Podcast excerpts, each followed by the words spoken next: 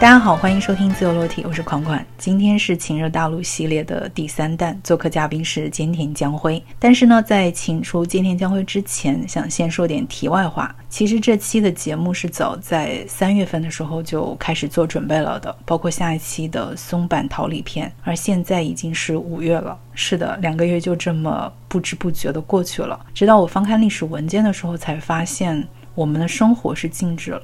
但时间却从来没有停止流动，尤其是当我突然发现，距离上次跟宣录制的有关上海疫情的长节目也已经过去了一个月，可是，在我的感知里，最多也就过去了两周的时候，甚至有一瞬间的惊悚感。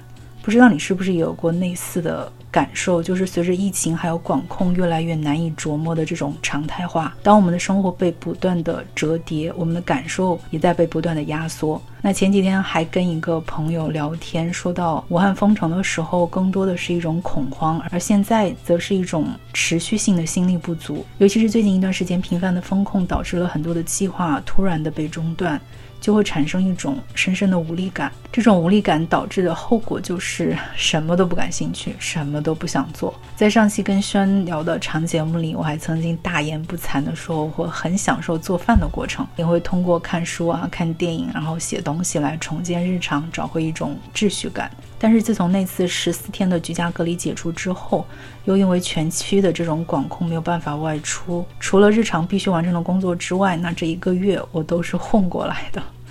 那种感觉就像是手机因为内存不足导致了运力不足而出现了卡顿一样。我就是做饭想不出花样，看书经常走神，看电影也觉得无聊，那写东西更是没有一点点的灵感。但即使是这样，什么都不做，一天也就很快就过去了。所以躺着的时候也一点都不心安理得，反而充满了愧疚还有疑虑，然后身心就会更加的疲惫。这种感觉其实是非常糟糕的。那想起上大学的时候，有在一本英文杂志上看到过一句话，这句话说的是 “Love would wear out”，爱是会被磨光的。套用到当下也非常的贴切，就是 “Life”。我的 wear out，生活也是会被磨光的。也是在经历了这段心力不足的时期，我才意识到疫情的这种反反复复所带来的影响，不管是宏观的经济层面，还是微观的这种个人层面，都是潜移默化而且后知后觉的。尤其是个人精神层面的这种创伤抵累，将会需要一段非常非常漫长的时间和更加沉着的耐心来修复。那我目前仍然没有恢复到我想要的一个状态，但至少电量或者说这种运力已经从百分之十回升到了百分之五十。最开始的两到三周是最难熬的，但是躺过去就好了。难熬的其实都是情绪。之前上心理学的网课，那学到过最实用的一点吧，应该就是任何情绪都是正常的，我们要学会去接受它。尤其是当情绪来了，不要去抵抗它，而是在感知到了它来了之后，要学会跟它相处，让它经过你。它经过你的时候越顺畅，离开的也就会越快。前两天还看到简单心理的微信公众号发起了一个有关梦的征集。主题是我做了一个清晰且离谱的疫情梦。征集的缘起是疫情之中，很多的人都在经历巨大的心理考验，而且封控在家就像打怪升级一样，人憋到一定的阶段就可能会做梦，而且是那种清晰又离谱的梦。我最近就做了一个这样清晰又离谱的梦。那在这个梦里头，新冠病毒在究极进化之后，居然成功的实体化，变成了沙丘里的沙虫。如果还没有看过电影《沙丘》的，强烈建议你去看一下。在梦里，我被这个沙虫实体化的新冠病毒追着跑了很久很久，然后突然就获救了。至于获救的方式，应该是天机。所以在这个很多细节都非常清晰的梦里，只有这一点是在我醒来之后毫无印象的。不过后面的转折也很有意思，就是在我获救之后，正要喘口气的时候。全世界的新闻又都开始播报南极的冰快化没了，于是呢，又投入到了拯救企鹅的行动。拯救措施就是给企鹅们戴上一个透明的头套，然后让他们在水里游泳。这个时候刚好有一只戴着头套的企鹅游了过来，那我还记得它那种黑白色的身影在水里头那种游泳的姿态非常的矫健。可是等它抬起头来的时候，你猜我看见了什么？我看到了一只憨笑的冰墩墩。对的。就是冰墩墩，真的很离谱，有没有？但仔细一想，其实又是自有一套逻辑的。那这段时间你是不是有做过类似的奇奇怪怪的梦呢？欢迎留言跟大家分享。那说完这个梦，题外话也终于说完了，下面我们就借着奇奇怪怪这个关键词。顺滑而且完美的进入到今天的主题吧，因为今天江辉这期的情热大陆就是奇奇怪怪又可可爱爱的。一直以来，或者说如果你有听过前两期关于情热大陆的这个节目，就会知道情热大陆这个综艺节目它的内核就是努力到令人心疼。但到了今天江辉这里，却画风突变，变成了跟朋友们共度的闲暇时光。这也是我们目前都想要的一种生活吧，就是能够自由自在的跟朋友们外出逛街、堂食。但是就是这么简单的生活，却又是那么的遥不可及。那回到《情热大陆》这个节目，今天江辉还暴露了一个他最大的嗜好，就是睡觉。这个其实也是被疫情困在家里的人。的一个常态吧，但今年将会有个非常令人艳羡的特异功能，就是它随时随地都能进入熟睡状态，并且还因此被前辈吐槽绝对不可原谅的渣。《情热大陆》今年将会片的导演是福田雄一，二零一八年的爆笑喜剧《我是大哥大》和二零一七年的真人版电影《银魂》都是他执导的作品，搞笑功底还有二次元的风格都非常的突出。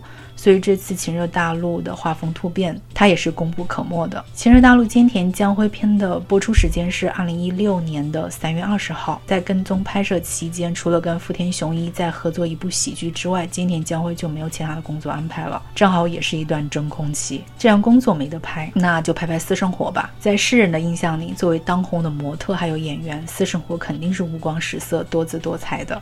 然而并不是，因为用菅田将辉自己的话来说。他的休息日基本上都是睡过去的，私生活没得拍，导演就更犯难了。他说，就算跟拍休息日睡觉的菅田君，恐怕也剪不成一期节目啊。于是导演循循善诱，搬出了《情热大陆》系列的传奇人物小栗旬。他说，在菅田君的上个一个时代，大概是小栗君的那个时代，不是会热衷于喝酒续摊嘛，喝到早上，然后再去片场继续工作，而且这个样子很招人喜欢，那种男人无所能及的气势。但是这种气势在菅田君身上。点点点点点，导演的话还没说完，两个人就相视大笑起来。笑完，导演还不死心的继续说：“但是想要开辟自己的领域的这种欲望还是有的吧。”于是，为了释放今天将会身体里沉睡的怪兽，导演非常努力的做了四次尝试。但是却均告失败。第一次是在剧本围读会上，导演特意加了一台摄像机，结果菅田将辉全程都没有怎么说话，用旁白的话来说，就是很难融入前辈对话的样子，只管一个人默默地练习着剧本上的台词。第二次是在拍戏中途的庆功聚餐上，本以为喝了点酒就能够让菅田将辉释放天性，结果整场聚会成了前辈们的个人舞台，菅田只是不断的点头附和。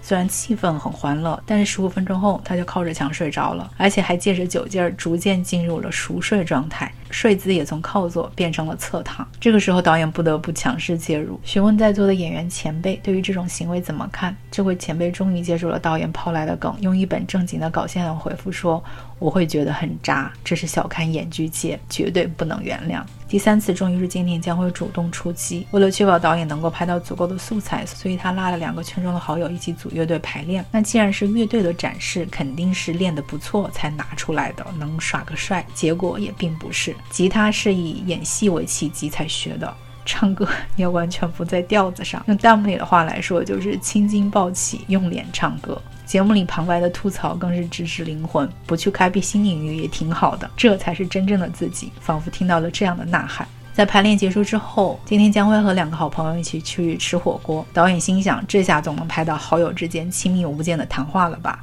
结果这三个人只顾着埋头苦吃，基本也没有怎么讲话。因为好友聚会并不是有什么事才约出来，也不会特别的聊些什么，只是单纯的沉浸在在一起的乐趣里而已，轻松又自在。尤其是联系到疫情下我们现在的生活，谁又能够想得到六年以后这种简单的在一起、想见就见的生活？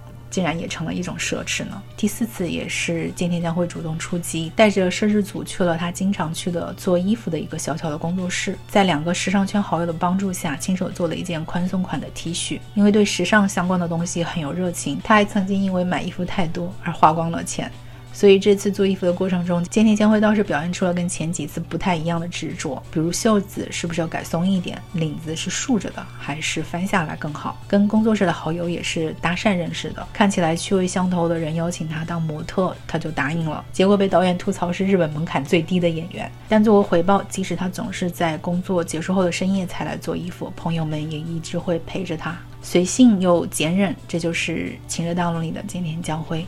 不过，尽管导演一直吐槽真是个无聊的男人啊，都没有拍到什么有用的素材，但这期节目却充满了欢乐的趣味，非常适合在我们当下的这样一种状态下去看。而且在这一期的节目里，导演发现了菅田将晖有着自己的独特的世界，也就是他的朋友们所说的菅田将晖的世界，在外人看来可能无法理解。